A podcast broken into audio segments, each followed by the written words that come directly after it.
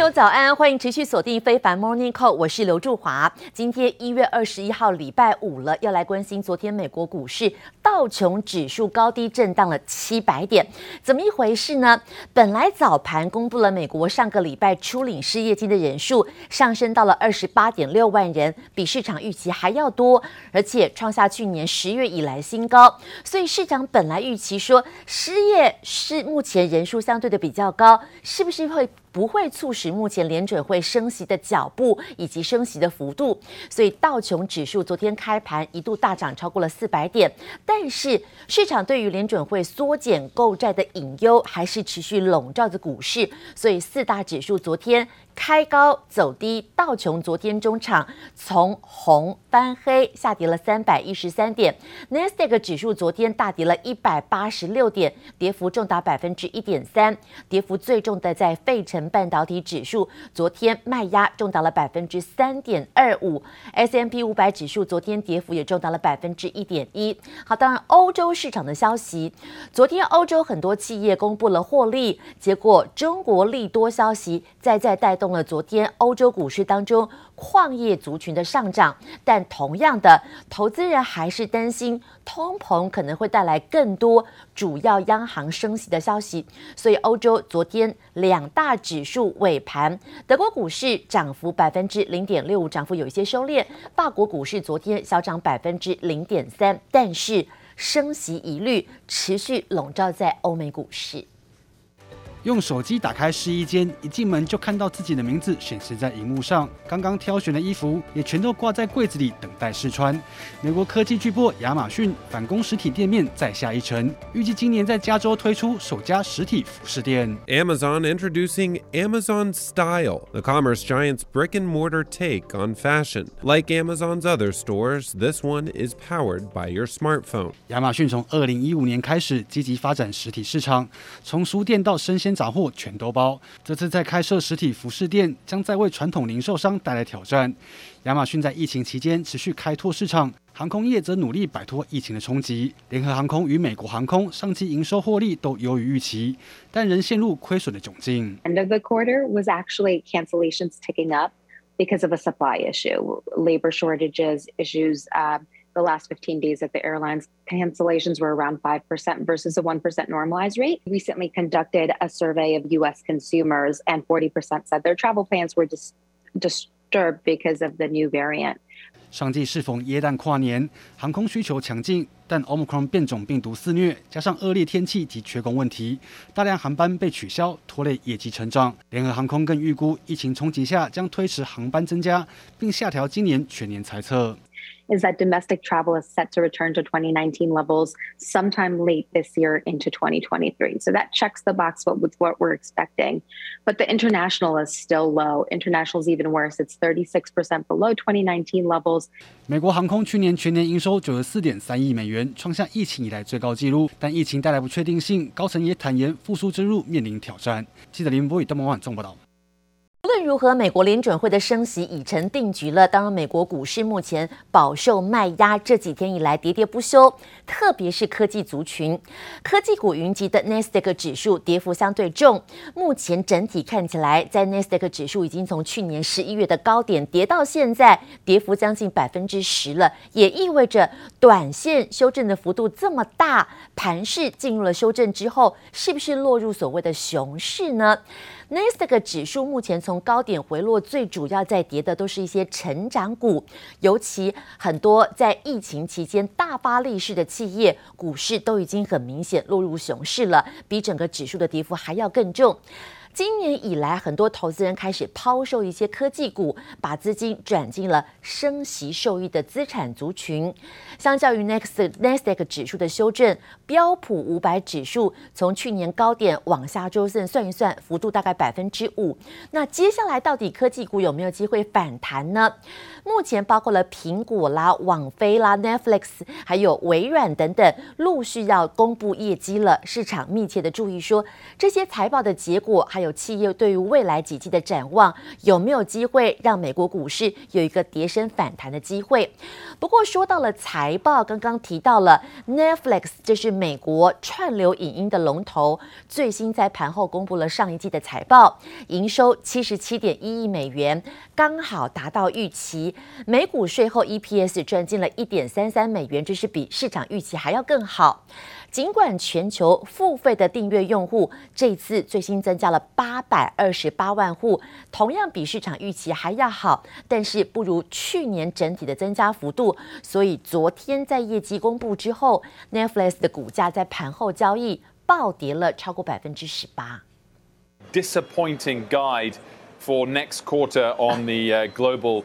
Uh, streaming paid net additions, uh, which is uh, where the miss comes in for the most part. It's 2.5 million, the guide for next quarter of paid net additions. The forecast people were expecting was for closer to 7 million, so a big miss on that. And we're continually improving Netflix that we can please our members, grow our share of leisure time, and lead in this transition. Crucial that they're saying leisure time, meaning that they're not just competing against the other, uh, the other subscription services. Netflix 也坦言，来自其他串流媒体的竞争，像苹果啦、迪士尼啦，是造成了公司订阅户这一次成长不如市场预期的原因。他们也说，过去这两年以来，竞争真的很激烈。那 Netflix 要怎么应应呢？现在就是提高价格。所以上个礼拜刚刚宣布，要在美国跟加拿大涨价，涨价的幅度大概是一点五美元到两美元之间。财报公布了，但是市场好像也不买单，所以美国股市真的要开始转空了吗？好，我们来参考这位在美国过去被称为是价值投资之父，也算一位传奇投资人，叫格拉汉。格拉汉警告说，美国股市正处于百年以来第四场的超级泡沫中，而且他预告泡沫即将破灭。他也警告，股市的风暴随时都可能到来。投资人目前要小心的是，恐怕将面临美国史上最大的财富缩水危机。The market is at risk for further downside. Uh, now, it, it's possible that we could be. Uh, experiencing though a lot of swings, a lot of volatility uh, moving forward. So uh, it's likely to be a bit of a roller coaster uh, as as we as we move further into 2022. 格拉汉认为说，过去二十五年的泡沫罪魁祸首就是联准会，联准会一连串。糟糕的货币政策，因为太急着对市场的货币来进行放水了，所以钱变得越来越便宜，然后一次又一次把股市市场的泡沫给吹大。格拉汉警告说，接下来不止股市有泡沫危机哦，债市、房地产以及原物料价格恐怕都将出现泡沫的危机。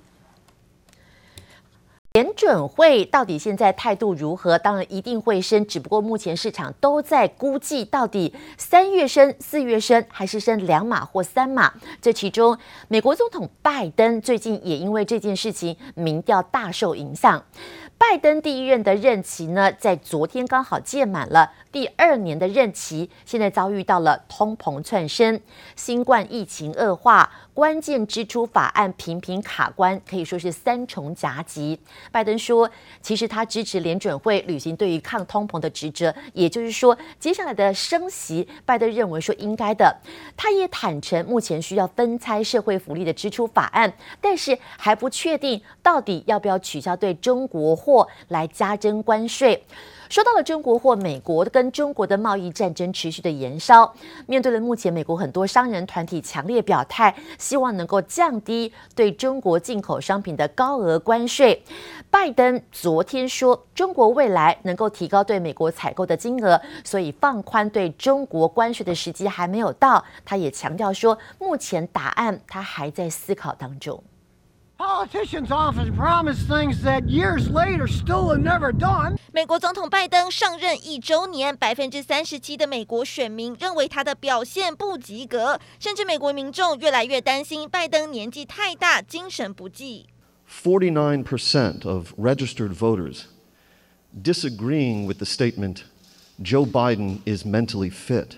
Why do you suppose such large segments of the American electorate Have come to harbor such profound concerns about your cognitive fitness? Thank you. I have no idea. I mean, I can still stand. It's amazing. We appreciate it. We 拜登听到民调立刻臭脸，他对自己的表现很有信心，宣扬疫情已经出现好转，还罕见公开点名联准会该收回刺激措施，想办法降通膨。企业最关心拜登政府是否取消对中国的关税，但拜登表明时候未到。Some business groups would like you to begin raising, uh, lifting up those uh, tariffs on. Well, I know that, and that's why my trade rep is working on that right now. The answer is uncertain. It's uncertain people just want to get back to their normal lives. And that was sort of the underlying promise of the Biden campaign. And for better, mostly for worse, we're not there yet. History shows that. Uh, you know, the president in office uh, and power uh, uh that controls Congress really suffers in the first midterm election, and that looks to be what's going to happen for Democrats. 拜登民调低迷，传出民主党支持者有意拱前任国务卿希拉瑞再战2024和川普再度对决，但拜登不打算放弃连任，他也力挺副手贺锦丽的表现。Do you commit that she will be your running mate in 2024, provided that you run again? Yes and yes. 拜登上任第一年，平均支持率为百分之四十八点九，仅高于前任总统川普。但有研究发现，美国总统支持度和美股可能成反比。拜登的支持度越低，对华尔街可能就越有利，或许会为今年美股带来意外的惊喜。记者姚华哲、黄英豪综合报道。中美之间的关系，还要来关心的是，俄国。俄国已经在乌克兰边境集结了十万大军，让目前两边边境的局势很紧绷。美国总统拜登发出警告说，如果俄国入侵乌克兰，将会面临严重的经济后果。什么叫严重的经济后果呢？根据知情人士说，除了金融制裁，还有扩大对俄罗斯的出口限制之外，白宫现在已经警告美国的半导体业者要做好准备，如果俄国攻击了乌克兰，美国还可能把用来对付华为的出口限制用在俄国身上。那么，全球任何使用美国技术生产的产品，不论是晶片啦、电脑啦、消费电子产品，或者是电信设备，就不能把货卖给了俄国，除非取得了特别批准。那现在因为华硕跟宏基在俄国都有布局，如果拜登启动了对俄国的制裁，将会牵动双 A 当地的销售。宏基怎么表示呢？宏基说，当然现在还在密切的关心后市的发展。另外是，俄国是全世界铝矿最主要的生产国，所以当地的动态也会严重影响到全世界铝矿的供应跟报价。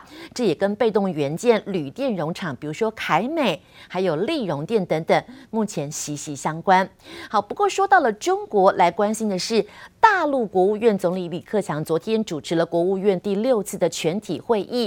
李克强在会中表示说，当前中国大陆的经济面临新的下滑压力，现在不确定因素越来越多了，所以要努力的爬过很多的坡，过很多的坎。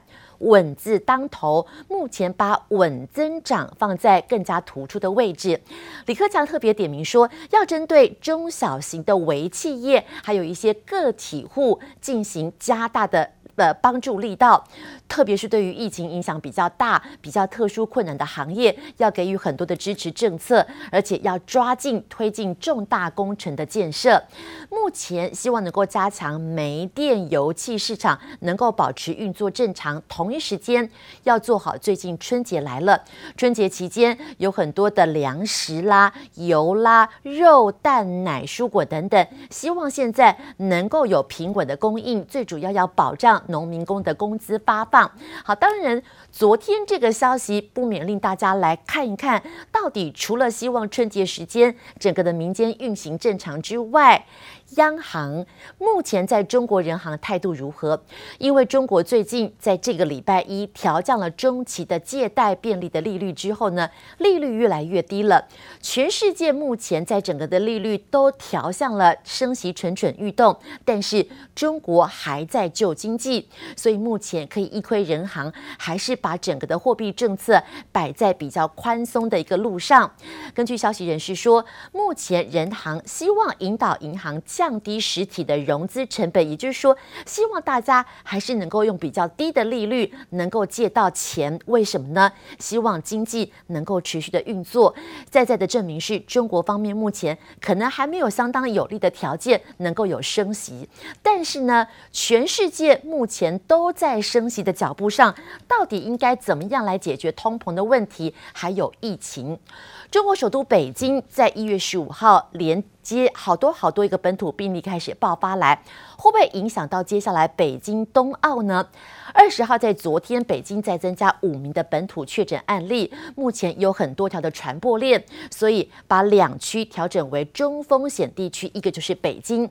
北京这一波的疫情，包括了在朝阳、房山、丰台等等，好多的传播源头，目前都在搞清楚到底谁是最源头的传播链。但是眼前呢、下个月北京的冬季奥运就要登场了，目前政府已经取消大规模的开放进进场体育馆也被封锁了，所以到时候能不能防堵疫情，现在大家都很紧张。最近中国各地为了本土疫情如临大敌，刚刚提到的北京、深圳啦、珠海，目前确诊者都声称说接触过国际邮件，所以北京跟广州这两地相当的紧张。北京也呼吁民众避免从高风险的地区进行邮购、买东西、寄信，目前都希望不要有往来。那广州呢？广州要求过去三天曾经拆过国际邮件的民众，希望能够接受 PCR 的检测。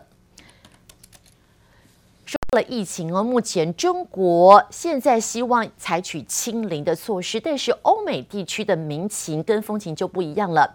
美国首席防疫专家否弃说，美国的食品药物管理局最快可能在二月会批准五岁以下的好朋呃小朋友接受辉瑞跟 BNT 的疫苗，而且提到两岁到四岁的小朋友可能需要追加追加剂，目前希望能够有足够的免疫能力。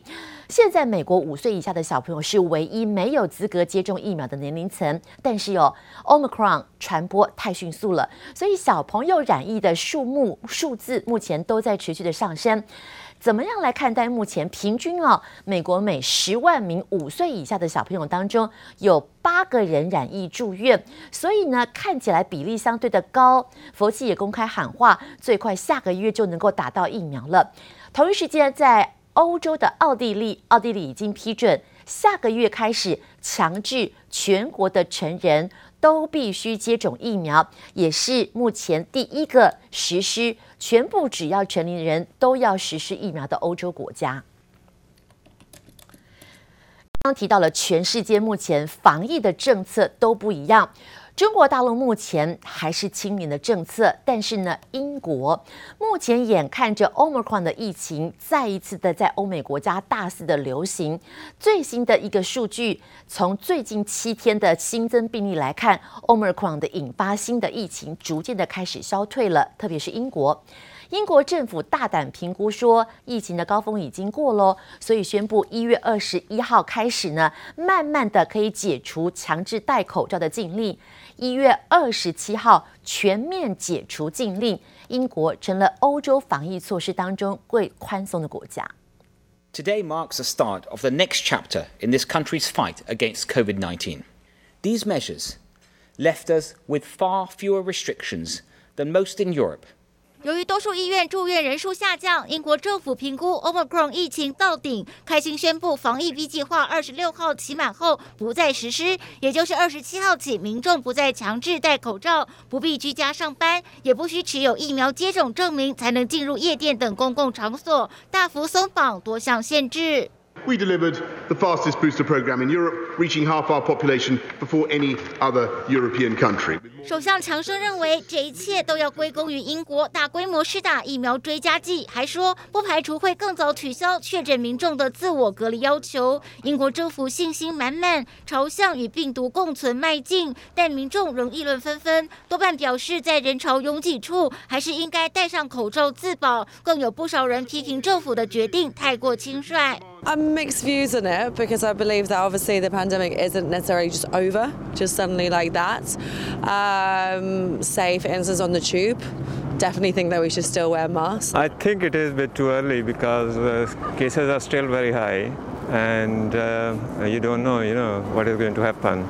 美国 CDC 官方数据也显示，美国七日平均新增病例在十三号达到约七十九点五万高峰后，数据开始下滑，疫情似乎有开始消退的趋势。不过，仍建议民众要戴上防护力最强的 N 九五口罩。Is this busier than the beginning of the pandemic? Most certainly. 不过，全美单日新增病例数仍破百万，远高于先前任何一次疫情激增时期。染疫住院人数也还处在高峰，疫情是否正在消退，还要审慎评估。记者黄心如、赖婉君综合报道。昨天在本土确诊的案例又新增了十三例。我们大概五个月以来都没有疫情的高雄，高雄首度爆出了一家三口的确诊。疫情指挥官陈时中昨天坦言说，国内已经有十条的传播链了，包括新增的高雄，还有桃园大南市场在内。目前至少有确定四条的传播链呢。现在感染源还在追查当中。专家说，连高雄都有确诊案，这显示社区已经多点爆发，疫情恐怕很难阻挡了。而最近，在整个疫情，尤其是本土疫情升温，行政院长苏贞昌昨天受访强调说，现在看起来还没有要升到三级警戒的计划跟打算，但是呼吁大家要赶紧施打疫苗。现在确定病例哈，那有本土的病例十三位哈，那没有死亡的个案，那境外移入二十四例哈。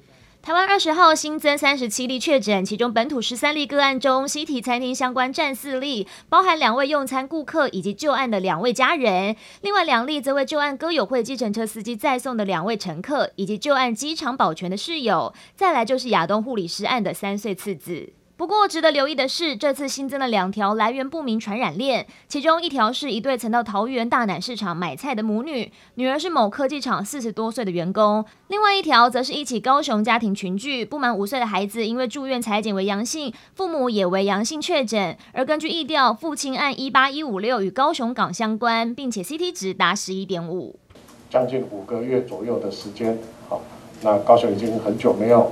啊，这个啊本土的个案，高雄港的部分啊，我们也要谢谢荣总，在今天下午的一点半就进驻到啊我们的高雄港区啊，进行啊相关的可能的在职场的接触的这些人的啊 PCR 裁剪。目前针对一家三口足迹，包含诊所、高雄港水疗馆、幼儿园以及好事多，总共匡列了三百六十二人。而为了更有效地掌握民众出入防疫的安全，指挥中心也表示，二十一号上午八点开始将开放数位新冠病毒健康证明使用，并且新增规定，民众若是要前往歌厅、舞厅等休闲娱乐场所，必须出示小黄卡或数位证明，确认打满两剂疫苗才可以进入。数位证明这是一个工具。哦，它是跟小黄卡一样，其实它最大的功能是因为它是被认证的，所以在国外欧盟哈那些相关的在同样的系统六十国左右的，它是被承认的。强调数位证明是工具，提高在国外使用的便利性，而在国内则是采数位证明和小黄卡双轨制。只是接下来扩大使用范围到餐厅和电影院，指挥中心暂无计划，要在是疫情滚动式调整。记者贝婷黄彦章台北仓报道。